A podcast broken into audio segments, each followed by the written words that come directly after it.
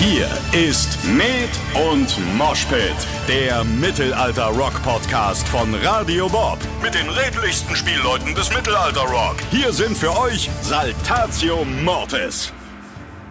Wenn ich zum Beispiel auf einer Party eingeladen bin, sagte er, dann bestehe ich immer darauf, das Geschirr zu spülen. Weil ich bin der beste Geschirrspüler, den es auf der ganzen Welt gibt. Ich habe über, Mega geil. Ich habe nämlich über, Mega. sagte er, ich habe über Jahre den Prozess des Geschirrspülens so perfektioniert, dass niemand das besser kann als ich. Und deswegen mache ich, egal wo ich bin, immer in der Küche das Geschirr. was mein innerer Antrieb war, vielleicht immer das maximal seltsamste, was maximal Antipode, also Gegenpol zu meinem Vater, äh, zu dem, nennen wir es mal, Establishment der Familie war. Das auszusuchen, wo ich genau wusste, das trifft sie am schlimmsten. Oder, also ich, Das schaffst du bis heute. Sag ich mal.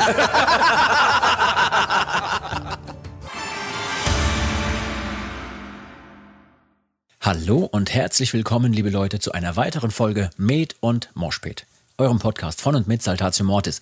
Hier ist wie immer euer Jean, der Tambour am Mikrofon und heute wartet eine ganz besondere Folge auf euch. Denn heute erfahrt ihr, was dabei herauskommt, wenn man einer komplett gestressten Band im Studio mitten zwischen den Aufnahmen für gleich mehrere neue Songs und während eigentlich überhaupt gar keine Zeit dafür ist, trotzdem ein Mikrofon hinhält, um eine neue Podcast-Folge aufzunehmen. Es gibt sehr tiefe Einblicke, überaus ehrliche Antworten und darüber hinaus jede Menge Lebensbeichten. Noch authentischer und tiefgründiger wird es in diesem Jahr wahrscheinlich nicht mehr. So viel kann ich euch schon mal verraten. Ich würde sagen, wir hören einfach mal rein. Ich blende direkt um ins Studio und ihr seid quasi live mit dabei. So, ihr Männer, wir haben uns hier in den heiligen Hallen versammelt. Falk isst noch sein Frühstück. Kannst du mal bitte das Mikrofon in seine Richtung halten, dass man da alle. Special Interest. Okay, äh, Jungs, wir sagen jetzt, wie es ist. Wir sind schon wieder im Studio. Wir haben die letzten Tage damit verbracht, Songs zu schreiben, Texte zu schreiben, Sachen über den Haufen zu werfen, Sachen aufzunehmen, gut zu finden, scheiße zu finden, ähm, wenig Schlaf zu kriegen, Nächte durchzuarbeiten, wenn es sein muss und so weiter und so fort. Jetzt sitzen wir hier und wir müssen einen Podcast aufnehmen und wir sind im Monsterstress alle miteinander, vor allem Luzi und Falk, die hier mit uns sitzen, weil ihr gleich noch losfahren müsst, um einen Mietwagen irgendwo abzuholen und das Mietwagenbüro macht mal eben eine Stunde früher zu. Was Sie eben erst erzählt haben. Ja, ganz genau. Ähm, willkommen in der Realität einer Band. Wir sind Musiker, wir arbeiten nie, wir haben total viel frei und das ist total entspanntes Leben. Ähm, ich dachte, wir geben hier zu Beginn unseres kleinen Podcasts mal so ein bisschen Real Talk oder Reality Check, wie das gerade aussieht. Wie geht's euch denn gerade damit, dass wir jetzt hier uns trotzdem hinsetzen müssen und was aufnehmen für einen Podcast und eigentlich innerlich rennt der Tacho die ganze Zeit. Man weiß genau, ich muss jetzt eigentlich gleich losdüsen und Luzi, du musst ja den Mietwagen nicht holen, weil du jetzt so Lust auf eine geile, fette Karre hast. Auch das? Ja, auch das. Sondern wir haben ganz, ganz viel vor, was wir jetzt noch nicht verraten können, aber es sind Projekte am Start, für die man ein anderes Auto braucht und du holst es halt ab. Rennt der Tacho innerlich oder geht's einigermaßen? Ja, das geht, also, weil der Tacho ja eh immer rennt. Ja. Das ist, ist so ein Normalzustand. Das hält sich das in Grenzen. Aber das, das Gute ist ja, also ich, das ist eher im Gegenteil, dass wir jetzt hier sitzen. Das, hier im Podcast zu sein, das äh, freut mich ja und entspannt mich ja, weil ich ja auch gerne mit euch Pappnasen quatsch. nee, anstatt, ähm, äh, keine Ahnung. Äh, Es gibt wesentlich schlimmere Sachen im Alltag, die ich mir vorstellen könnte, als äh, im Podcast rumzulungern. Ja, es ist natürlich schon so, dass es bei den meisten Leuten die Vorstellung gibt, ne, wir treffen uns jetzt hier im Studio, setzen uns alle in ein Räumchen, morgens fassen wir uns alle an den Händen oder an anderen Körperstellen und dann geht's los. Jetzt wird, wird schön erarbeitet ne, und alles ist irgendwie so Eitatai und, und wundervoll. Aber es gibt so Tage wie jetzt oder auch wenn es zwischendurch sehr, sehr wenig Schlaf gibt, wo man denkt, naja gut, länger als drei, vier Tage wird man das so nicht durchhalten und wir machen das jetzt immer und immer wieder. Und nachdem wir dann so eine Woche Studio hinter uns haben, fahren wir auf Tour, wo es auch nicht viel Schlaf gibt und so. Wie sehr lebt ihr denn noch euren Traum? Ich, ich verrate euch, nachdem wir die Frage kurz besprochen haben, verrate ich euch auch, warum ich die Frage stelle. Wie sehr lebt ihr noch euren Traum oder ist es mittlerweile eher auch hier und da eine Bürde? Also ich würde sagen, natürlich leben wir, also für, für mich ist es so, dass wir unseren Traum natürlich leben. Ich möchte nichts anderes tun. Und äh, ich glaube, in jedem Job oder in allem, was man tut, gibt es auch Tage, wo man denkt so, ich schmeiß die Scheiße an die Wand. Das ist einfach ganz normal. Trotzdem, wie gesagt, ich möchte nichts anderes tun Und der ganze Stress und alles ist es auch immer wieder wert. Ich meine, wenn ich jetzt sehe, dass wir drei bis vier Projekte diese Woche gleichzeitig gemacht haben, auf Ja. verschiedensten Baustellen, also auf verschiedensten Ecken der Couch sozusagen. In zwei Wochen sind diese ganzen Projekte, haben dann so ein Häkchen mal Ja, wieder ja. für eine kurze Zeit. Und dann guckt man das Resultat an und sagt so, ey, es war fett. Wie, wie, geht's, wie geht's euch damit? Na, Euch, eu, eure euch, Mümmelsteinheit. Danke, danke, danke. Also ich würde sagen, nimm, nimm das ruhig selber. Ähm, ich würde mal sagen, es ist wie mit jedem Abenteuer. Abenteuer sind grundsätzlich geil, erstrebenswert und das Tollste, was man machen kann, aber sie sind am geilsten, wenn man davon erzählt, hinterher. Währenddessen ist es einfach richtig furchtbar und man steht knietief in der Scheiße und aber man weiß, wir kennen uns, wir haben also ich habe Vertrauen zu allem, zu unserem Produzenten, zu unserem ganzen Team, zu meiner Band, dass ich weiß, dass ich da nie allein bin und ich hoffe, das geht euch auch so, dass ihr wisst, dass ihr nie allein seid. Da gibt's einen geilen Song dazu. Nein, aber und ähm, ich würde mal sagen, ähm, tatsächlich, es ist ein Abenteuer und ich will es nicht eintauschen gegen nichts auf der Welt. Ich sehe es ganz genauso und es sind ja auch einfach Sachen, die dazugehören. Wie es im Leben so ist, du hast, ähm, du kannst mordsgeile Partys feiern bis morgens um sechs, dann wirst du aber irgendwann aufwachen und hast den Kater des Todes. Das gehört auch dazu und das muss man, da muss man damit leben. Muss man dann aushalten, ne? Und dann machst du weiter und trinkst das Konterbier. ganz genau. Und genau so ist unser Leben.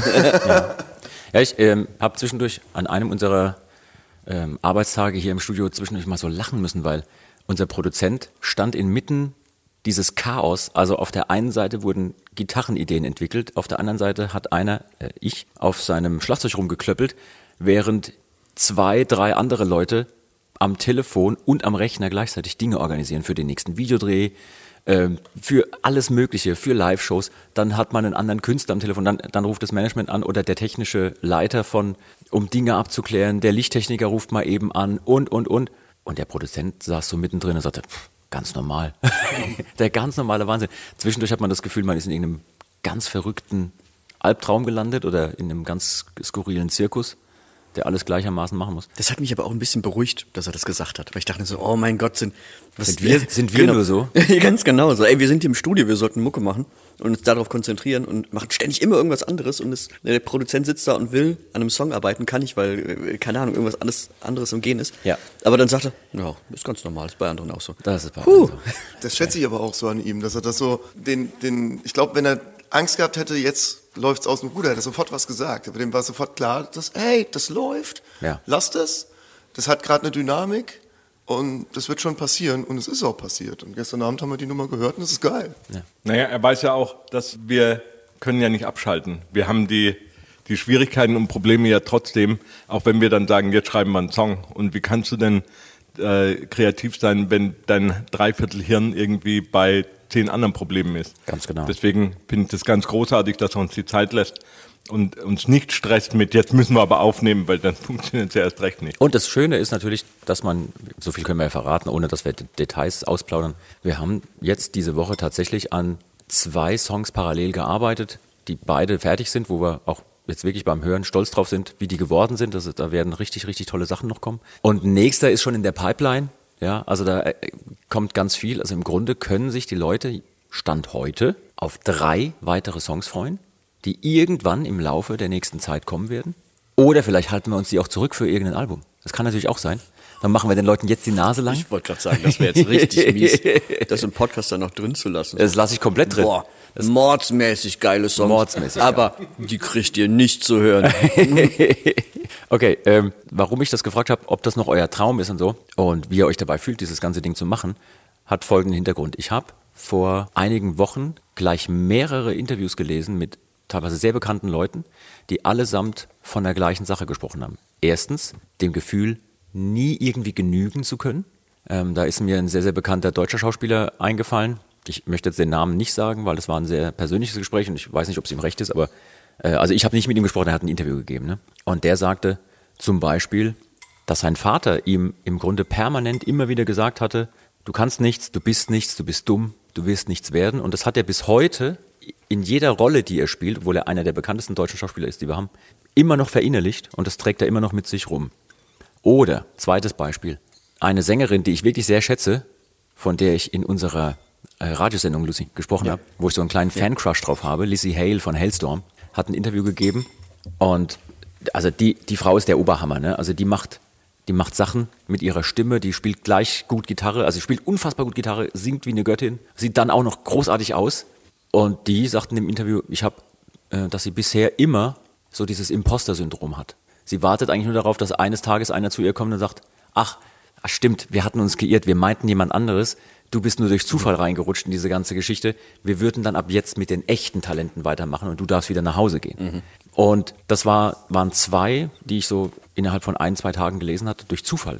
Das waren so zwei Dinge. Und dann habe ich ein bisschen danach gesucht, ganz aktiv. Und dann sind mir unter Künstlern, unter Schauspielern, Musikern, ähm, allen möglichen ähm, Kreativleute, sind mir so viele begegnet beim Recherchieren, die sagen, boah, eigentlich bin ich maximal verunsichert in dem, was ich tue. Ich versuche es trotzdem nach außen zu verkörpern.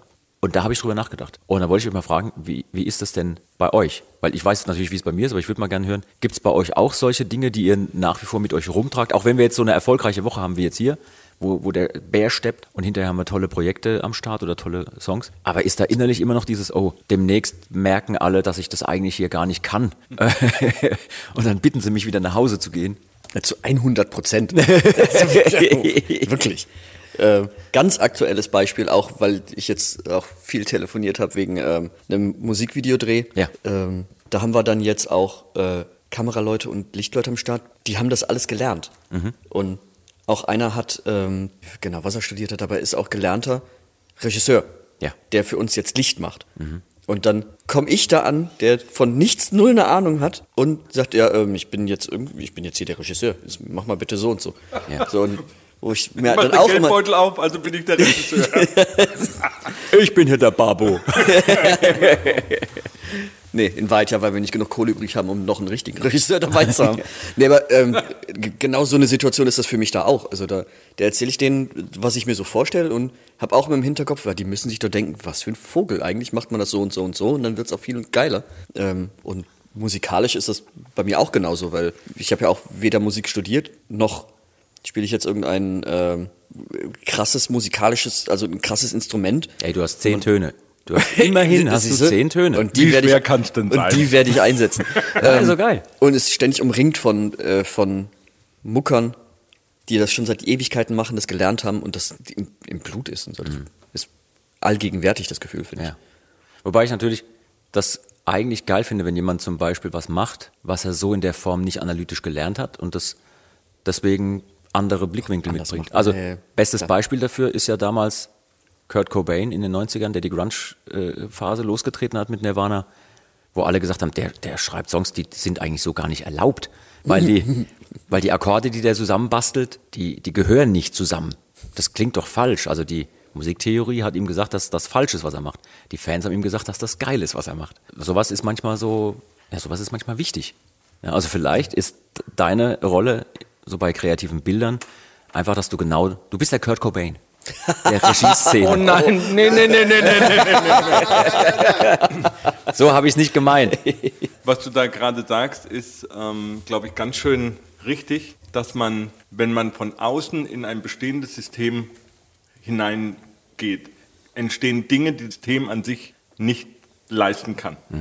Das bedeutet, ähm, ich bin, bin mir sicher, dass äh, dein Ansatz als Regisseur vielleicht nicht durchoptimiert ist, wie man es lernt, aber dass du eine, einen kreativen Input hast, der dir vielleicht weggebildet wird im Rahmen einer ordentlichen Regisseursausbildung. Also ich glaube, da steckt ganz viel drin. Ja, möglich, möglich. Ähm, wie geht's dir denn, wenn du gerade das Mikrofon sowieso hast? Wie geht's dir denn damit? Ähm, Oh Gott. mit der, mit der Beschreibung, also ich sag mal so, dieses du bist nichts, du kannst nichts, du, du wirst nichts und so, das ist natürlich etwas, was vielleicht den einen oder anderen von uns verfolgt.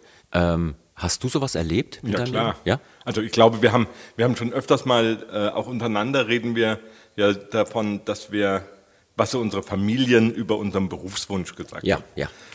Ähm, was, äh, also bei mir war, ähm, waren tatsächlich alle meine Hobbys und alles, wofür ich brenne, nicht in der, in der ordentlichen, geregelten Welt meiner Urgroßeltern, Großeltern und meiner Eltern ähm, Ja.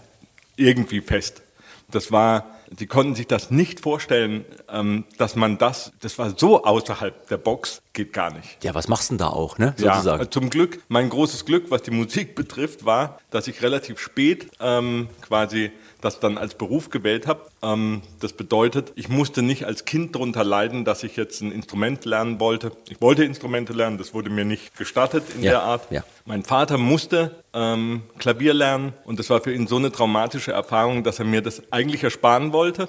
aber im Nachhinein sage ich mir, oh Gott, bitte, warum? Ähm, naja, aber tatsächlich, das ist so, das, was du vorhin gefragt hast, ähm, ob wir dafür, wie wir noch dazu stehen. Ich bin nach wie vor ist das Geilste, was man machen kann, aber keiner ist, glaube ich, frei von Selbstzweifeln. Ja. Ähm, und jeder hat so, denkt sich so, um Gottes Willen, was mache ich hier eigentlich? Ich hatte diese Woche gerade so eine Situation in unserem Studio, als ich ähm, etwas spielen oder die Idee für einen, für einen Part war, den ich spielen hätte wollen, aber so einfach nicht Der hingekriegt. Körper hat kurz gesagt nein. Der meine- das, das ist übrigens, ey, du bist jetzt äh, Drummer ehrenhalber. Das hatte zwar nichts mit dem Schlagzeug zu tun, das, äh, du, hast, du hast ja auch super viele Instrumente, die du immer mitbringst und spielst. Und ich habe das als Drummer ganz oft. Also wir Drummer, sage ich mal, haben das ganz oft, dass unser Körper, ja, da wir mit vier Extremitäten irgendwie verschiedene Sachen spielen sollen, Fußpedale und Hände und so. Und dann gibt's eine musikalische Idee, die man umsetzen will am Schlagzeug und der Körper sagt kurz nein. Ja, und und, das, dann- ist mir, das ist mir dieses Mal passiert. Ja.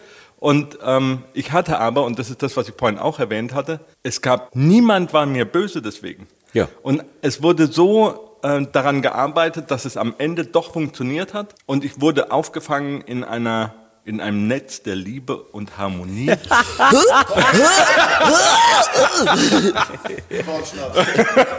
Nein, also tatsächlich, das war das ist das, was ich meinte, dass ich mich hier einfach sicher fühle. Ja. Ähm, und wenn man so ein so ein, ein Nest hat, in dem man sich sicher fühlen kann, dann kann man auch mit Selbstzweifeln umgehen. Ich glaube, ganz schrecklich ist es, wenn du sowas nicht hast, wenn du keine Leute um dich herum hast, die, äh, die dir eine Bestätigung geben, dass deine Zweifel einfach nur in deinem Kopf standen. Ja, ja, das äh, kann ich absolut nachvollziehen. Also gerade das mit den Zweifeln in dem Moment, wo was nicht klappt und so. Aber in so einem kreativen Prozess ist natürlich erstmal auch alles erlaubt. Das ist ja das Schöne. Ne? Und wenn man dann was probiert und es geht nicht, dann geht's halt nicht. Und dann findet man entweder einen Weg, das möglich zu machen, oder man macht eine andere Idee. Das Schöne daran ist ja, dass die Hörer da draußen nie wissen, wie die ersten 103 Dr- Ideen waren, sondern die hören ja nur das fertig und sagen, ist ja super. wie geht's denn äh, dir äh, damit, wenn, wenn wir über so ein Thema reden? Also, wie geht's mir, wenn wir über so ein Thema reden? Ich starr ein bisschen auf die Tischplatte, weil ich mich halt erwischt fühle. Das ist ganz klar. Und Noch so ein Imposter, der. ja, der, ja, also da haben wir jetzt gewusst. auch, äh, gibt's jetzt von der ARD gibt's so eine Doku über Frontmänner. Also Alice Cooper, Bruce Dickinson war jetzt dabei, David Lee Roth, alles Mögliche, Axel Rose. Und das, was wir gerade besprechen, haben sie halt alle. Ja, das ist krass, ne? Und das ist total krass. Und ich bin mittlerweile der Meinung, dass das auch so ein Weg ist, der einen Musiker dahin treibt, wo er ist. Mhm. Weil dieses Ich genüge nie ist irgendwo auch ein Antrieb. Der ist nicht gesund, mit Sicherheit nicht. Aber Ja. er, er, er, er treibt dich zu einer Spitze, weil du sagst so, ich muss es allen beweisen oder ich muss es mir beweisen. Keine Ahnung. James Hetfield hat mal was Interessantes gesagt, der Fronter von Metallica. Der hat gesagt, naja, es ist ja auch keine normale Arbeit, dass man sich irgendwo hinstellt und während man seine Arbeit tut, andere Leute anschreit. So dieses Yeah, weißt du so? Und die Arme, die Arme hoch. Also man, man stelle sich vor, man geht irgendwo in eine Bank oder auf irgendein Dienstleistungsding und dann wird man erstmal, ja, eure Hände, weißt du, und dann muss man da mitmachen und das ist natürlich keine normale Arbeit. Und er hat gesagt, ich meine, James Hetfield, einer der charismatischsten Frontleute, die es gibt, sagt, dass er über Jahrzehnte dieses Imposter-Syndrom hatte. So von wegen, ja, demnächst kommen dann die Leute rein, die mich wieder rausziehen und sagen, sorry, wir haben es nicht gemerkt, aber du hast dich da reingemuckt und kannst es eigentlich gar nicht. So. Und zudem gucken so viele Leute auf und sagen, wow, dieser Typ mit Metallica, was hat der auf die Beine gestellt? Dem geht's dann ganz genauso. Also es würde für den Punkt sprechen, den du gerade sagst. Ja, ich fand das wirklich, also ich habe auch viele Biografien gelesen, also ob das jetzt irgendwie ein, ein Jackie Chan ist oder was weiß ich. Und diese Sachen findest du da drin immer. Und ich weiß nicht, ob das irgendwann in der Zeit, in der, weil ich habe das Gefühl, in unserer Generation ist es halt extrem. Und ob das nicht irgendwie so eine, so eine Mode war, so kriege ich mein Kind dazu, irgendwie eine bessere Leistung zu bringen oder ich, irgendwas. ich, ich glaube nicht, dass es eine Mode war. Ich glaube, dass das einfach auch ein, ein, der Zeit geschuldet ist, jeweils. weil ähm, ich glaube, das ist einfach, ich nehme einfach mal an, dass es kaum Eltern gibt, die ihren Kindern wirklich was Böses wollen. Die gibt es natürlich auch, aber die meisten Eltern wollen ja eigentlich was Gutes für ihren Nachwuchs. Und es gibt natürlich so ein, so erkläre ich mir das, so ein ja, so ein Mindset, in dem manche dann drinstecken, die können gar nicht aus ihrer Haut und für die ist das, was wir tun, so skurril und so unsicher und auch so mit Gefahren verbunden vielleicht, dass die, dass sie sagen, nee, also und sie haben es nicht anders selber erlebt. Das kommt noch dazu. Mhm dass die Generation vorher unsere Eltern quasi auch so erzogen hat, von wegen, nein, da muss mit Härte ran und so. Ich weiß nicht, also so erkläre ich mir das zumindest. Ich glaube, dass wir aktuell gerade in einer sehr spannenden Zeit leben. Ähm, die, es gibt gerade eine Debatte darüber, wie man damit umgeht mit ähm, Mitarbeitern in Betrieben, die zum Beispiel nicht die schulische Qualifikation haben oder die Ausbildungs-Uni-Qualifikation, die du eigentlich erwarten solltest für eine bestimmte Stelle. Aber ähm, man sagt heutzutage eher, ich brauche jemanden, der den Job ausfüllen kann, als jemand, der nur auf Papier diese Sachen mhm. kann. Und das finde ich eine ganz spannende Entwicklung, die, ähm, dass du nach deiner Qualität und nicht nach deinem, ich weiß nicht. An deiner Qualifizierung. Qualifizierung. Ja. Genau, dass du nach, nicht nur nach deiner Qualifizierung, sondern nach deiner Qualität ähm, Jobs bekommst. Und ähm, ich glaube, ich wäre der schlechteste ähm, aufgrund meiner Qualifikation, wenn ich in den Jobs eingesetzt werden würde, für die ich qualifiziert bin. Aber deswegen habe ich einen Job gesucht, der einfach so, au so außerhalb von allen Regeln ist, dass ich ihn tatsächlich auch mich da einbringen kann. Ja. Die Chance hat leider nicht jeder. Ja, ja. Also noch dazu kommt vielleicht auch, dass je nachdem, in welchem Bereich man sich bewegt, es so unterschiedliche Qualitäten gibt. Also wenn ich mir jetzt vorstelle, da hat man einen richtig coolen Chef von irgendeiner Firma, der sagt, hey, Noten sind mir erstmal egal, liebe junge Leute, kommt hier rein, ich erkläre euch schon, was ihr machen müsst. Aber wenn ihr zum Beispiel gute Social Skills habt und einfach gut mit anderen Leuten zurechtkommt, dann erklären wir euch schon, was ihr machen müsst hier das kriegen wir hin. Ich habe lieber ne, gute Mitarbeiter oder sowas, die in ein Team passen. Und alles andere, was ihr an Know-how braucht, das lernt ihr schon. Weil, sind wir mal ehrlich, ja, unsere Techniker, die mit der Technik, die wir mit dabei haben, umgehen müssen, da ist es gut, dass die das mal gelernt haben irgendwann. Aber auch unsere Baustelle Bühne und so ist ja so speziell. Egal wer hier reinkommt, wir könnten theoretisch jeden anlernen in den Bereichen. Hat ja bei uns auch geklappt. Also meine ich gar nicht äh, jetzt irgendwie mhm. ironisch, hat ja mhm. bei uns auch geklappt. Wir machen ja auch etwas in der Konstellation, was wir so nie gelernt haben. Ja. Ja, das Einzige, was der Antrieb sein muss, ist Herzblut. Also einfach so diese Begeisterung für, für ein Projekt oder für irgendwas. Ich habe schon mit so vielen Menschen in meinem Leben gearbeitet, auch bei, bei Coverbands früher oder sowas. Das waren nicht die besten Techniker die, die am, am, Schlagzeug oder irgendwas, aber die hatten so einen Willen, die mhm. haben sich mhm. da so reingekniet, dass sie es wurden. Kommt der Wille denn dann aus dem inneren Ding, euch allen werde ich schon noch beweisen. Ihr habt mir oft genug gesagt, dass ich nichts kann und nichts bin und so. Ach, ich, Wo, woher kommt das innere glaub, Feuer? Da hat, da hat jeder so ein bisschen seine andere Sichtweise, warum er das macht. Ähm, klar ist es bei manchen bestimmt auch, dass oh, euch werde ich es allen zeigen und deshalb knie ich da rein, aber auch ein, ich will es mir zeigen oder ein, ich muss gar keinem was beweisen, aber ich habe total Bock auf den Job. Ja. Ja. Zum Beispiel. Ich glaube, das ist charakterverschieden. Also ja, das ja. ist so. Hat sich bei euch das gewandelt über die Jahre? Weil ich weiß zum Beispiel, bei mir hat sich gewandelt von junger Stürmer, Dränger, ja, Sturm- und Drangzeit, euch werde ich es allen zeigen, bis hin zu, mir ist alles egal. Also, und auch das meine ich gar nicht blöd, sondern ich weiß mittlerweile, was für einen Weg ich ganz persönlich und wir auch mit der Band gemacht haben und bin da super stolz darauf. Und ich merke, dass egal welche Projekte wir anpacken, dass wir das immer hinkriegen. Und zwar so hinkriegen, dass von außen drauf geschaut wird und Leute sagen, boah, das ist richtig gut. Auch wenn wir innerlich manchmal so vielleicht zweifeln an so einer Situation und nicht wissen, wie wir es hinkriegen, drei Tage vorher und dann klappt es ja trotzdem. Oder wir gehen manchmal auf eine Bühne und dann stehen da so, so, ja, so und so viele tausend Leute davor und wir wissen nicht genau, kriegen wir die heute und es klappt trotzdem. Also bei mir hat sich irgendwann gewandelt.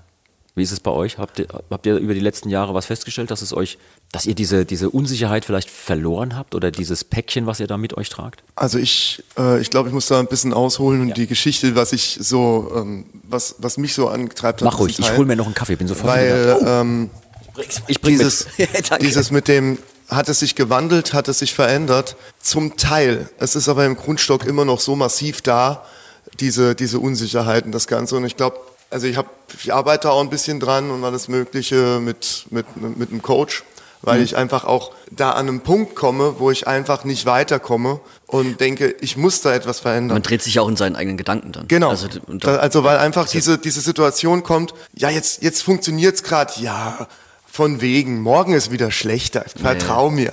Also diese, diese blöden Stimmen, die man im Kopf hat. Und in so einem Coaching kam irgendwann die Frage, wann hat sich das denn verändert? Und da hatte ich erst gesagt, so, so mit zwölf oder so. Dann Mhm. denkst du mal drüber nach und sagst so, ich würde sagen sieben, sechs, sieben. Weil auf einmal war es ein Unterschied. Ähm, du kommst abends, äh, kommst abends zum, zum Papa irgendwie ans Fernsehen und der Papa sagt nicht irgendwie, ey, wie geht's dir mal lieber oder irgendwas, sondern sagt, wie war's in der Schule? Was gab's für Noten? Hat ja, ja, das ja. Diktat funktioniert? War das? Und auf einmal warst du in dem Leistungssystem. Ja. Und, und zum Glück hatte meine Mutter diese immer das so von außen beobachtet hat. Und ich habe das lange Zeit nicht gerafft, was für eine krasse, äh, starke Frau und, und äh, krasse, starke Persönlichkeit sie in diesem Konstellation war. Weil mein Vater immer so ein Schaffer, Schaffer, Schaffer. Und man hat so, gedacht, so das Gefühl gehabt, was macht eigentlich die Mutter? Ja, die hat die, die Fäden in der Hand gehabt, hinter Ja. allem. Was man in, in der Absolut. Zeit gar nicht realisiert hat. Ne? Absolut irre.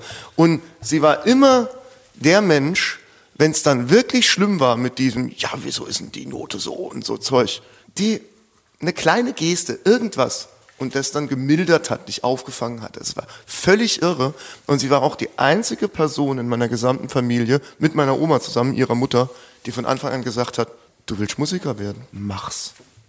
Und das ist, und ich, deswegen hat sich da auch so zwei, zwei Seiten von diesem, ich möchte es jemandem beweisen. Oder drei sogar. Nein, Ich möchte meinem Vater beweisen, ich kann's. Dir zeige ich, ich kann's. Meiner Mutter, danke, dass du stolz auf mich bist und ich zeig dir, dass ich's wert bin. Und mir selbst, ich werde die beste Version von mir selbst. Ja. Und das ist halt so ein ganz krasser Kreislauf, der dich treibt, treibt, treibt, treibt, treibt. Und da mal rauszukommen, da bin ich noch dran. Das äh, mit, der, mit der besten Version von einem selbst, das finde ich super, weil das ist ja im Grunde das, wo man immer so hinterher rennt. Ich habe mal, ich weiß gar nicht, die habe ich glaube ich erzählt, Luzi, äh, so ein Interview gelesen mit einem Frontmann auch einer sehr bekannten Schweizer Band, der von Haus aus schon sehr wohlhabend war, der in seinem Leben nicht wirklich viel arbeiten musste und dann in den 80er Jahren eine Wahnsinnskarriere hingelegt hat. Und der hat gesagt, naja, dadurch, dass er so viel Zeit hatte und nie wirklich für seinen Lebensunterhalt arbeiten musste, konnte er sich mit ganz vielen Dingen beschäftigen. Und der ist genau das umgekehrte Ding wahrscheinlich gewesen. Der hat von vornherein einfach alle Möglichkeiten gehabt und dann sich immer gesagt, egal was ich mache, ich versuche einfach der Beste drin zu werden. Und dann ein konkretes Beispiel hat er auch genannt. Wenn ich zum Beispiel auf einer Party eingeladen bin, sagte er, dann bestehe ich immer darauf, das Geschirr zu spülen. Weil ich bin der beste Geschirrspüler, den es auf der ganzen Welt gibt. Ich habe über, Mega geil. Ich habe nämlich über, Mega. sagte er, ich habe über Jahre den Prozess des Geschirrspülens so perfektioniert, dass niemand das besser kann als ich. Und deswegen mache ich, egal wo ich bin, immer in der Küche das Geschirr. Und äh, wir reden da von einem, von einem Multimillionär, der, der unfassbare Erfolge gefeiert hat, weltweit auch. Ähm, und der sagte immer, egal was er anpackt, er hat diesen Anspruch an sich selber, die beste Version seiner selbst jeweils zu werden, äh, was er da tut. Das finde ich ein super Ansatz. Hilft natürlich manchmal aber nicht in diesem psychologischen Hamsterrad, in dem man drinsteckt. Ne? Ich wollte gerade sagen, weil das ist ja natürlich auch ein, ähm, man ist ja ständig unter, unter Strom Ja. dadurch auch. Ja. Also ich habe das, ich weiß gar nicht, ob ich es hier schon mal im Podcast erzählt habe. Ich habe ähm, in meinem Abschlussheft von der Schule, Mhm. wurde ja immer nach so einem, nach so einem ähm, Spruch gefragt, den man äh, so fürs Leben, Ja. so, ein- so ein Lebensmotto gefragt. Und da hatte ich drin, besser ist der Feind des Guten.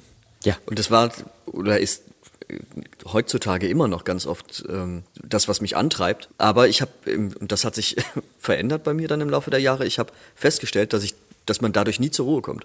Weil, weil man kann nie tatsächlich irgendwo einen Haken dran machen, weil man auch immer denkt, keine Ahnung, ist der Song jetzt gut genug, ist das Video jetzt gut genug, ähm, bin ich am Instrument jetzt gut genug? Und da kann man auch nicht mal fünf Grad sein lassen, sondern eher so, Ja, ja. nee, ich setze mich jetzt nicht hin und, äh, keine Ahnung, esse eine Pizza und gucke einen Film, sondern ich muss da jetzt noch was machen. Das ist übrigens ein ganz bekanntes Phänomen in der Psychologie, Paralysis by Analysis, dass man sich wie gelähmt fühlt und nicht weiterkommt zum nächsten Punkt, weil man immer wieder was findet, woran man jetzt noch was verbessern könnte. Ne? Also Perfektion lähmt definitiv. Ja, total. Also ähm, gibt viele, viele Beispiele, auch Leute, die wir kennen im Musikbereich, wo ganz viele sagen, ah nee, ist noch nicht so und ähm, die Amis haben da manchmal eine andere, also auch bei Musikern oder auch bei so geschäftlichen Entscheidungen. Wenn die dann eine Firma gründen und das Projekt noch nicht fertig ist oder das Produkt noch nicht ganz gut, ach ist egal, haus mal raus. Wir checken mal den Markt, weißt du so ungefähr. Und, und bei Musikern auch, na komm, hau den Song mal raus, da sind zwar noch irgendwelche Unwuchten drin, aber ist doch egal. Ich finde sowas spannend, dass man einfach sagt, er ist nicht perfekt, wir sind bei 80 Prozent, egal, mach trotzdem. Und davon bin ich Riesenfan, von diesem, von diesem 80-20-Prinzip irgendwie. Das Ja, hört sich jetzt, das oh Gott, wir haben jetzt so viele Themen angerissen, wo ich noch gar nicht weiß, wo ich da irgendwie jetzt groß einhaken kann, weil Luzi, es so viel ist. Luzi, es ist soweit. Wir haben heute endlich zum ersten Mal den Mümmelstein abgehängt. Nein, ihr habt mich und- nicht und nicht- ich muss jetzt, ich nicht jetzt umgekehrt. die nächste Stunde irgendwie Solo-Talk. weil es war zum Beispiel, Alea, du hast da gerade was gesagt mit dem Vater, der daheim sitzt und wenn, wenn du zu ihm kommst, ähm, nicht sagt, wie geht's dir, oder, sondern wie, war, wie sind die Noten. Und ich fühle mich da sowas von erkannt. Und in dem Moment ist mir aber klar geworden, der kann, also mein Vater konnte nicht anders mit mir umgehen, weil er einfach nicht wusste, wie es geht, weil der das nie gelernt hat. Er hat nie diesen sozialen Skill entwickelt, ähm, mit einem Kind so zu kommunizieren auf einer natürlichen Ebene. Er war da so unbeholfen. Da war vielleicht der Satz, hey, wie, wie, wie, ist es in der Schule, wie läuft es in der Schule? War Das war vielleicht der sein Versuch. sein Versuch, die, der Kontaktaufnahme. Genau, weil das, das eine safe Bank war, ohne dass er emotional aufs Glatteis gekommen ist. Das kann ich heute äh, verstehen, aber war damals natürlich, hatte ich das Gefühl, ich laufe durch eine Eiskammer. Also Ja. das war schrecklich. Ja, klar. Vielleicht, vielleicht noch ganz kurz, um das abzuschließen. Ich komme mit meinem Vater mittlerweile mega gut klar. Ein super Verhältnis. Irgendwann haben wir uns nach dem Konzert zu dem 10-Jahres-Jubiläum von uns zusammengesetzt mit einer Flasche Wein, haben gequatscht. Und dann wird mir all dieses, was du eben gesagt hast, auch klar. Das war immer verdammt, ich habe doch nur Angst um dich. Also völlig irre. Und das ist ein, äh, ist ein Mensch, der, der mein, mein Vater ist, ist 88, der hat den Krieg komplett mitgenommen. Der hat als äh, zwölfjähriger, ne, als 14-Jähriger seine, seine Schwestern irgendwie beschützt in der Zeit, weil außer der Mutter niemand da war und die war arbeiten. Und da, da ging es um ganz andere Dinge. Und so viel Ängste und Zeug und die sind nie aufgearbeitet worden bei diesen Menschen und deswegen waren sie so war er so hart zu mir meiner Meinung nach also und ich nehme ihm das überhaupt nicht krumm ich habe das verstanden aber es war eine Scheißzeit ganz Ja. ehrlich Mein, Falk, wenn du das auch so erzählst, ähm, ich wollte da ganz kurz einhaken. Ähm, hat auch dich das aus deiner Kindheit oder, oder aus deinem Heranwachsen, hat auch dich das motiviert, so einen skurrilen Job, wie wir ihn machen, auf der Bühne anzunehmen? Ich bin Und- mir mega sicher. Ja. Ich glaube, ähm, was, ich, was mein innerer Antrieb war, war vielleicht immer das maximal Seltsamste, was maximal Antipode, also Gegenpol zu meinem Vater, äh, zu dem, nennen wir es mal, Establishment der Familie war. Das auszusuchen, wo ich genau wusste, das trifft sie am schlimmsten. Oder, also ich, Das schaffst du bis heute. Sag ich.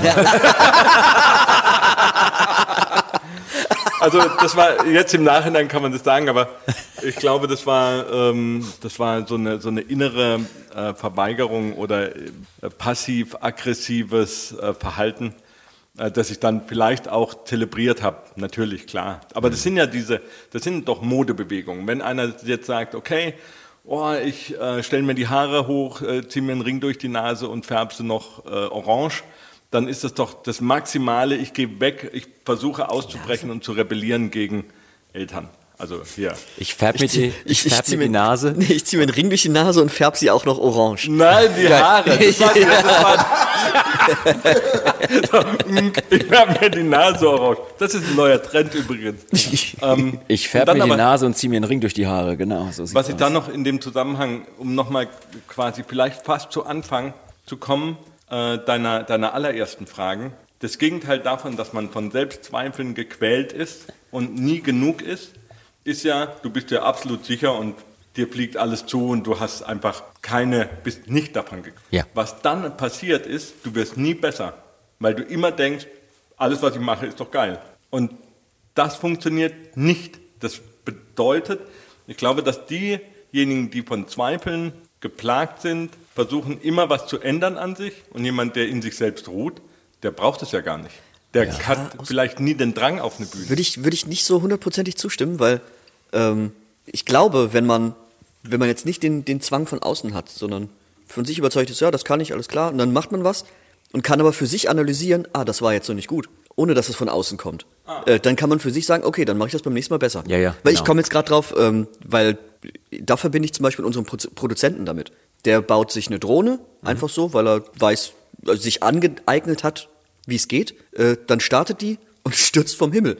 Und da ist jetzt nicht irgendwie, dass, dass sie runtergefallen ist, weil er unter Zugzwang war, sondern, oh, hm, muss ich mal gucken, habe ich irgendeinen Fehler gemacht. Und dann setzt er sich hin und guckt sich den Code von der Drohne an oder die Schaltpläne. Ne?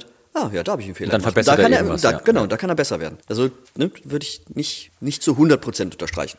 Also ich glaube, es ist auch unfassbar schwierig zu sagen, es gibt den Charakter und den Charakter. Das ist alles so fließend und äh, Menschen sind so verschieden oder sag mal Lebewesen sind so verschieden. Wir gehen nämlich ja nicht nur nicht nur von Menschen aus. Also jede Katze, jeder Hund ist anders. Es ist, es ist alles. Also es sind so. Ich dachte, du wolltest nicht jeden Menschen äh, Mensch nennen, sondern eher Lebewesen. Entschuldigung. Nee, ich meine, es ist ganz egal. total. Also jedes, je, jedes Geschöpf, was auf dieser Welt ist, hat einen eigenen Charakter. Und, und der Charakter ist so vielschichtig, dass ich auch ein Riesenproblem damit habe, dass Bücher benutzt werden, um Leute einzuschätzen und so Zeug. Weil du kannst das alles nicht erfassen in einem Ja, Buch. ja. Und ähm, es gibt mit Sicherheit genau diese Leute, wo du eben gesagt hast, die ruhen in sich und die haben so, ah, und da kann ich noch ein bisschen was besser machen. Das ist mit einer Entspanntheit. Ich Wie, glaub, dass wie das, schaffen wir es als, als Menschen oder als, jetzt, ich sag mal, als Lebewesen, Mhm. wie, wie schaffen wir das, uns aber davon zu lösen, dass wir nicht ständig in unserem Leben genau dieser Vorstellung hinter, hinterherrennen, wir sind nicht genug. Ne? Jetzt haben wir teilweise schon gehört, ja, damit hat man seinen Frieden gemacht und so. Ähm, laufen wir dann auf ewig dem hinterher und sind deswegen vielleicht besonders gut und wollen die Leute besonders überzeugen auf der Bühne? Müssen wir damit leben, dass das immer in uns schlummert? So dieses, auch dieses Imposter-Syndrom von wegen, na, gleich, gleich kommt's raus, dass ich nichts drauf habe und dann, und dann kommt der Kollege um die Ecke, der es viel besser kann und dann bin ich abgesägt oder was auch immer. Ich würde mal jetzt behaupten, dass sozusagen im Rahmen des Darwinismus der Selbstzweifel des Primaten ähm, in der Flucht vor dem Säbelzahntiger unglaublich wichtig ist. Ich glaube, das ist ein, ein evolutionärer, ein evolutionäres Asset dem Faultier gegenüber, dass wir Oh nee, ist das jetzt richtig? Ah nee, hm, kann ich jetzt hier nicht noch was besser machen? Äh, nehme ich vielleicht den Faustkeil andersrum? Oh, mache ich mal Feuer? Ähm, ist ein Rad nicht geiler als Vierecke? Ähm, ja, so dieses ganze Ding. Ich glaube, diese Selbstzweifel und dieses, das ist ein, wir sind damit als Spezies vermutlich gequält. Ähm, ich glaube nicht, dass meine Katze jemals morgens aufwacht und sagt, heute übe ich mal, wie ich besser den Sprung auf die Maus schaffe. Oder wie ich besser was vom Tisch runterschubse. Ganz so genau, ganz die macht langsam. einfach. Ja. Und wir sind, wir, de- wir zerdenken sehr viel und das ist aber auch ein riesiger Vorteil, dass wir drüber nachdenken und dieses Antriggern von diesem Nachdenken und sich zu verbessern, ist, glaube ich, ein ganz wichtiger evolutionärer Skill, den wir haben. Fürs einzelne, einzelne Individuum. Weil ich glaube, dass ähm, wie was gejagt wird, bei der Katze zum Beispiel, ist ja dann eher so in den Instinkten drin. Und die Katzen, die das nicht können, die sterben halt einfach aus. So, aber trotzdem sind aber die, die sie das. üben es auch. Ja, stimmt. Sie üben es bei jedem Spielen. Das darf man nicht überschätzen. Das ist ja, unterschätzen. Ja, Dieses ganze okay. Spielen Ja, ja, ist Jagen üben. Also auch bei, bei, bei, bei, bei, ähm, bei Young Cups, also wenn man zum Beispiel jetzt irgendwie sieht, ähm, bei, äh, bei Löwen oder sowas, dieses Spielen ist das Nachäffen der Eltern beim Jagen, das sich gegenseitig balken, ist genauso sich verteidigen und alles mögliche lernen. Also da wird, da läuft verdammt Ja, viel was ich- durch, durch, ja. durch Üben. Stimmt. Und ähm, was war das? Ja, aber Lernen und Antrieb sind zwei verschiedene Dinge. Mir geht es darum, dass dieses Gefühl, diese, dieses Nicht-Genügen der Antrieb ist, der Urantrieb. Ganz genau. wir Ich wollte wollt nämlich da nochmal einhaken, weil, weil darum geht's ja. Ne? Ähm, weil wir haben ja so einen Antrieb. Ja, wir, natürlich. wir, haben, äh, wir haben jetzt eben über etwas gesprochen, was so in uns schlummert, als Erlebnis oder Erfahrung über viele Jahre, immer wieder in vielen Situationen, nicht zu genügen, nicht genügen zu können, von Leuten gesagt zu bekommen, nee, du bist nichts, du wirst nichts und so. Und dass daraus so eine Art Antrieb entsteht, ich glaube nicht, dass das was mit Instinkt zu tun hat, äh, mit Instinkthandlung. Ich, vielleicht ist es eine menschliche Instinkthandlung, gemocht zu werden. Wir sind ja soziale Wesen. Das vielleicht. Ich, ich glaube sogar, dass es diese Haltung überall unter Leben, Lebewesen gibt. Immer wenn Lebewesen soziale Gefüge aufbauen, äh, versuchen sie dazuzugehören. Also guck mal, wenn ich, wenn ich zum Beispiel sehe, dass ein... Dass, Außer, außer unser Till. ja, nee, aber das, da, da gibt es ja auch verschiedene Charaktere. Ja. Der Und Löwe, der sich ähm, sein Harem aufbaut. nee, nee, nee, ich will nicht zu euch gehören, ihr gehört jetzt zu mir. also die, Das ist, das ist auch natürlich eine Art gemocht zu werden. Und äh, was, was Falk vorhin gemeint hat mit dem, der Unterschied zum Faultier, ich glaube, dass es da auch eine ja, ein bisschen gefährliche Strömung im Moment gibt. So dieses Ding, ach, es passt schon. Ja. Es passt schon. Es gibt, es gibt sehr viele Menschen, also ich kriege das halt im Sportunterricht immer wieder mit, die haben so großes Potenzial, haben aber nie diesen Antrieb gekriegt. Also vielleicht gibt es eine gesunde Zwischenstufe zwischen, du musst der Beste der Welt sein und irgendwie, ach, es passt schon. Wenn da zwischendrin eine, eine, ein sauberer Umgang mit, ich möchte trotzdem besser werden. Und nicht, weil ich es den Eltern be beweisen will oder irgendjemand, sondern weil ich es möchte, weil es mich fasziniert. Ja. Übrigens, was mich fasziniert und was ich unbedingt möchte, ist, jetzt mit euch in eine ganz schnelle Taverne zu gehen. Ja. An die Taverne.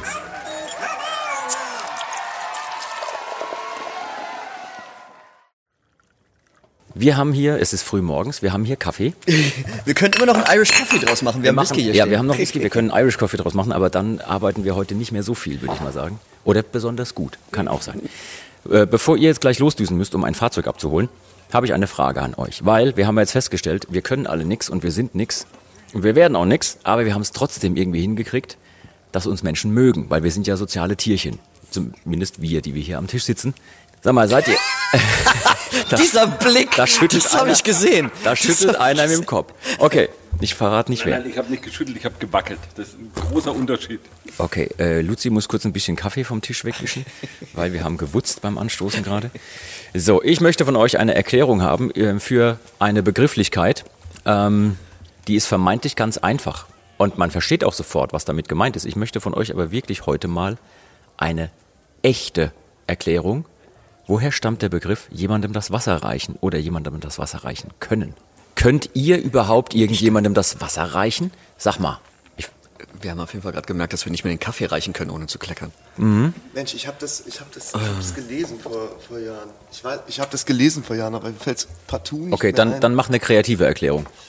Geht auch nicht. Kannst du auch nicht, oder was? Also, ich mache Enttarnt! jetzt mal wirklich eine kreative Erklärung. Also, in einer Zeit, in der, ähm, in der Wasser, also sauberes Wasser, ein, ein, ein hohes Gut war, könnte es sein, dass man äh, jemanden, der ein, eine höhere Persönlichkeit war, dem das Wasser reichen durfte. Ich weiß es nicht, ob das sowas jetzt ist. Also ich gehe jetzt wirklich ins Blaue, weil ich kann mich nicht mehr dran erinnern. Und gleich kommt der Mindblow, wenn der, wenn, wenn der Falk es äh, äh, erklärt. Wir warten noch mal ganz kurz. Luzi, hast du eine Idee? Jemandem das Wasser reichen. Kannst du ich jemandem glaub- das Wasser reichen? Ich glaube, ich würde. Nee, ich glaube, ich würde da ansetzen, wo äh, Alea aufgehört hat.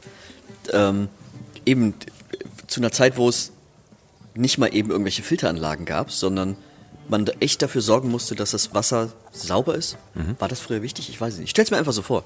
Ähm, genau, musste man sich, musste man sich die Skills aneignen, das Wasser so sauber zu kriegen, dass man das an einen Königshof geben konnte, verticken durfte, zum Beispiel. Und dann kann der dem das Wasser reichen, weil der, weil der gut ist.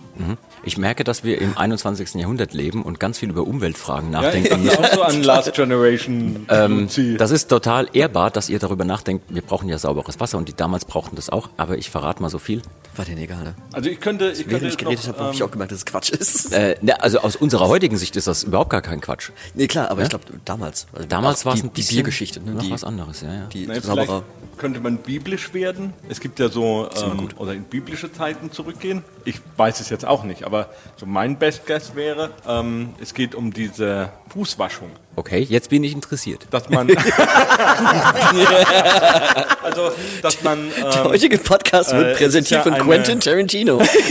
eine, eine, schön, eine Geste der, ähm, der Freundschaft, jemanden die Füße zu waschen. Und ähm, das ist. Ja, äh, sieht man jetzt gerade nicht im oh. Podcast, aber Luzi hält eine gerade seine nackten Füße dem Falk entgegen. Aber vielleicht hast du noch andere Freunde. Sprich weiter, sprich, sprich weiter in deiner Erklärung. Ähm, und äh, da ist es ja auch, was weiß ich, Jesus äh, wäscht den ähm, Aussätzigen die Füße als Zeichen, dass er sie akzeptiert, dass er, ähm, dass er sie nicht ausgrenzt. Das finde ich zum Beispiel total schön als Ist eine Erklärung. wirklich sehr, sehr schöne Erklärung. Aber falsch. Ähm, ich wünschte, sie wäre so. Nee, es ist, es ist total einfach eigentlich, aber auch interessant äh, gesellschaftlich. Äh, wir machen hier eine ganz kurze Pause, in der die Leute sich zu Hause selbst Gedanken machen können und ihre eigene Erklärung genau jetzt für sich selber einblenden. Und jetzt an uns schicken. Chilp, chilp, chilp, chilp. okay, nee, ist ganz einfach. Im Mittelalter aß man mit den Fingern. Der Ausdruck, jemandem das Wasser reichen können, kommt aus dem Mittelalter.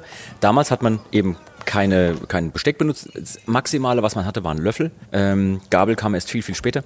Ähm, das Essbesteck in der Form gab es also nicht. Entwickelte sich erst ab dem 17., 18. Jahrhundert.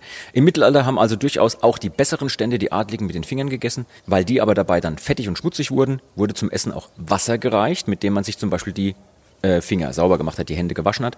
Die Reichung dieses Wassers war aber keine niedere Tätigkeit für irgendwelche Hilfskräfte, sondern es musste jemand natürlich von Stand, von Adel sein, der dem Adel das Wasser reicht. Also ähm, und darum geht's in dieser äh, Redewendung. Das Reichen einer Wasserschale ist zwar nicht anspruchsvoll, aber sie verlangt natürlich, dass derjenige an der Tischgesellschaft teilnehmen darf. Okay. Und vorzeigbar ist, wenn man dem oder der Person nicht mal zutraute, dem Adligen das Wasser reichen zu können, also nicht an der Form, äh, ähm, formalen Tischgesellschaft teilnehmen zu können, dann war mit dem auch generell nicht so viel los. Die Herkunft war also das Wichtigere. Die Herkunft war interessant. Deswegen heißt, ähm, deswegen bezieht sich der Ausdruck jemandem das Wasser reichen können meist darauf, dass die Herkunft sehr nieder ist. Also mit jemandem auf Augenhöhe sein, im Adelsstand zum Beispiel oder zumindest aus adliger Familie. Ja? Äh, wer also jemandem nicht das Wasser reichen kann, ist einfach nicht auf dem gleichen Adelsstand gewesen. Heutzutage hat sich's gewandelt. Jemandem nicht das Wasser reichen zu können, bedeutet heutzutage, jemand ist nicht auf der gleichen Wissensebene, ist nicht so viel wert, Nicht gut genug. nicht gut Also genug. ganz genau, ganz genau. Wenn euch da draußen, liebe Leute, die ganz normale Radiomucke, die sonst überall so läuft, genau wie uns auch nicht gut genug ist, dann ist der Mittelalter Rockstream bei Radio Bob genau das Richtige für euch. Den gibt's im Internet auf radiobob.de oder auch in der MyBob App, die ihr euch einfach auf euer Handy herunterladen könnt. Außerdem gibt es noch den Folk Rock Stream, in dem auch wir zusammen mit vielen tollen Kollegen immer mal wieder mit unseren Songs gespielt werden. Hört am besten mal rein. So, und das Einzige, was uns jetzt hier noch zu unserem Glück fehlt, ist eine zünftige Schande des Tages. So, jetzt hier, Hosen runter, wer hat was? Schande. Schande. Also, ob das jetzt wirklich eine Schande des Tages ist, kann ich nicht sagen, aber äh, war so ein Reality-Check und ich habe mich dann auch schon so ein bisschen ertappt gefühlt, weil ich habe am Montag hier dann beim, beim Training so ein paar Bilder gemacht und dann eine Story hochgeladen und so. Und auch noch einen Post gemacht auf meiner meiner Seiten. Und dann so drunter steht so, hey, ähm, so frei nach Wohnwille ist da ist ein Weg, äh, Veränderung tritt ein, wenn, wenn deine Träume größer werden als deine Ausreden. Und so 20 Minuten, 30 Minuten Sport am Tag kriegt man immer hin. Und dann musste ich gestern Ja. am zweiten Tag in Folge eine Story machen, muss sagen, Geht nicht. sorry, Re- nicht geschafft, Ja. Realität kam dann doch härter, als man dachte. Ja, ja, das, das ist leider oft so, ne? dass man dann von der Realität ähm, den Check bekommt. Funktioniert nicht. Funktioniert nicht. Kalendersprüche sind ja oft schön, aber ähm, geht nicht. Okay, ich hatte mal ein Erlebnis mit einer damaligen Band, mit einer Coverband, wo ich tatsächlich erlebt habe auf der Bühne, man muss dazu sagen, das war eine Band, die wurde immer so zusammengewürfelt und hat ungeprobt dann gespielt. Es waren alles super gute Musiker. Und ich habe auch eine ganze Weile ähm, mich gefragt, warum spielen die denn mit mir? Warum laden die mich immer wieder ein? Und dann war tatsächlich ein Song auf der Setliste, den hatte ich entweder bei der Vorbereitung übersehen oder vielleicht war das auch ein Song, den die öfter gespielt haben, aber ich hatte den so in der Form noch nicht gespielt. Und ich habe im, im, in der ersten Hälfte des Sets habe ich so mit denen gezockt und dann haben die zwischendurch gemeint, nee, du kannst ruhig ein bisschen mehr machen und Gas geben und so. Und, und dann kam dieser Song und ich wusste, dass es den gibt und ich wusste auch ungefähr, wie der klingt, aber ich hatte keine Ahnung, wie der Drumpart geht, was man am Schlagzeug spielt. Ich wusste den Ablauf nicht, ich wusste nicht, wann welcher Stop oder Übergang kommt. Also ich habe ich hab den wirklich mir zusammengelogen in dem Moment. Und dann war dieser Song um und wir gingen später in eine Spielpause, weil wir haben an dem Abend drei, vier Sets am Stück gespielt. Und dann kamen die so auf mich zu und ich dachte, okay, jetzt bin ich ertappt.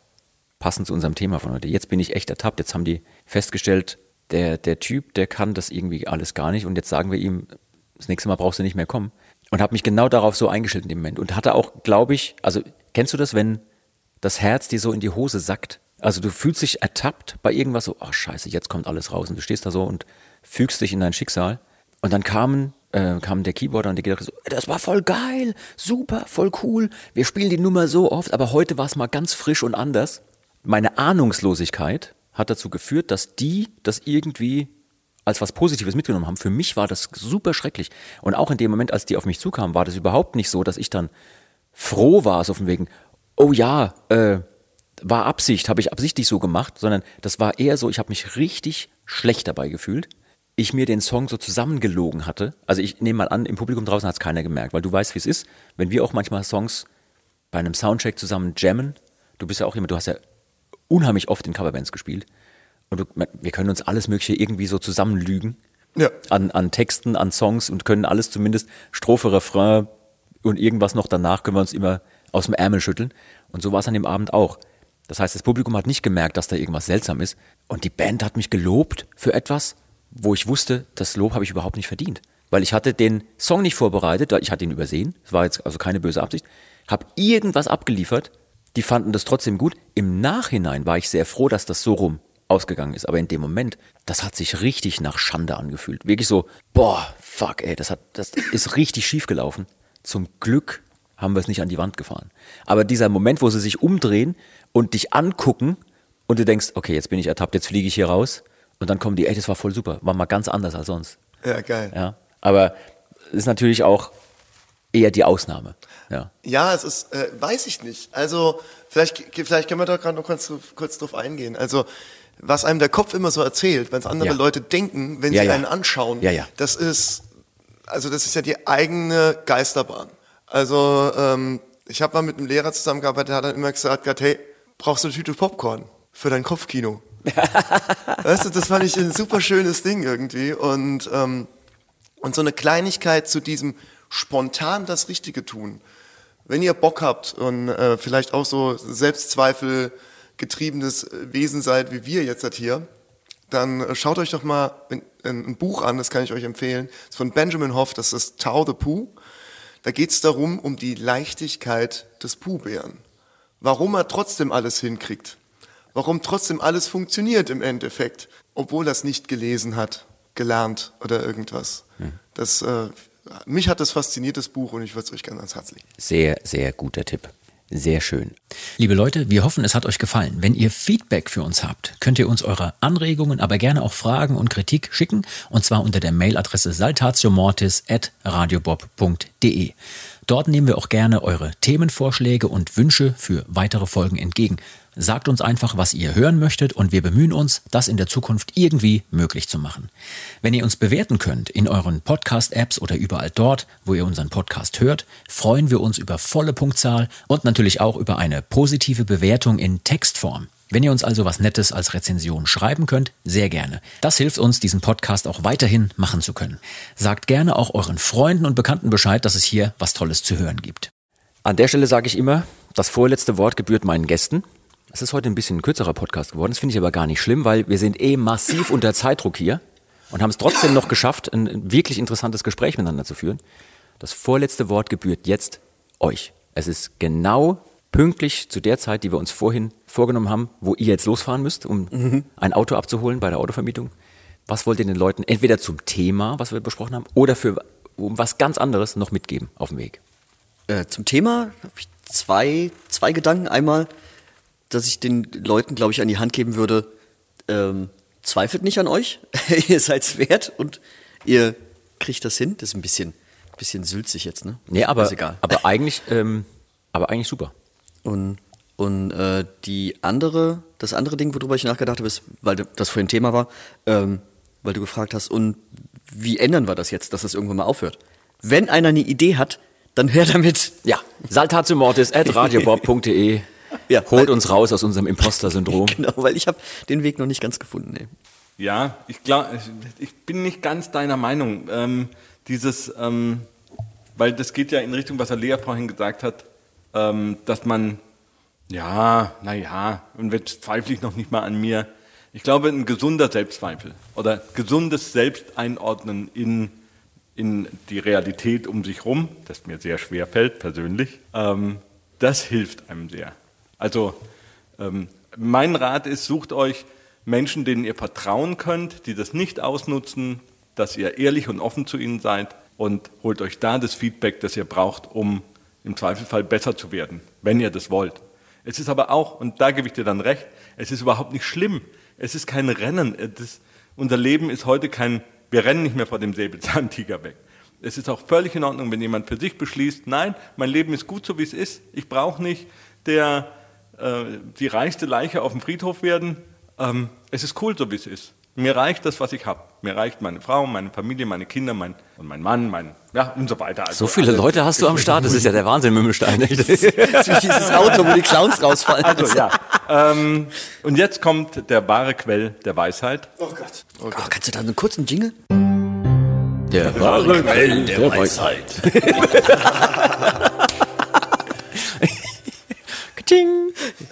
glaube, äh, wir sind alle auf einer Suche nach etwas, was wir eventuell bis zum Ende des Lebens nicht finden werden, nämlich genau zu wissen, was wir selbst sind.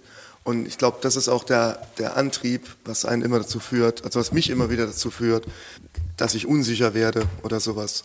Das, was ich, ist das, was ich, was bin ich? Oder wer bin ich eigentlich, wenn ich mir, wenn ich ganz ehrlich bin?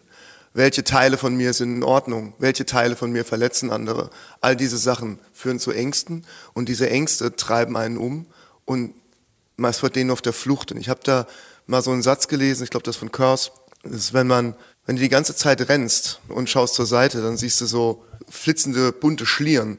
Und wenn du dann langsamer läufst, stellst du langsam fest, das sind Bäume. Und wenn du dann irgendwann richtig krass bist und den Mut hast, mal stehen zu bleiben, stellst du fest, dass dich gar keiner jagt. Das war ein wirklich perfektes Schlusswort und dem ist nichts mehr hinzuzufügen. Wir sagen Tschüss, bis zum nächsten Mal. Ciao. Ciao. Ciao. Das war Med und Moshpit, der Mittelalter-Rock-Podcast mit Saltatio Mortis, ein Radiobob Original-Podcast. Mehr davon jederzeit auf radiobob.de und in der MyBob-App. Radio Bob, Deutschlands Rockradio.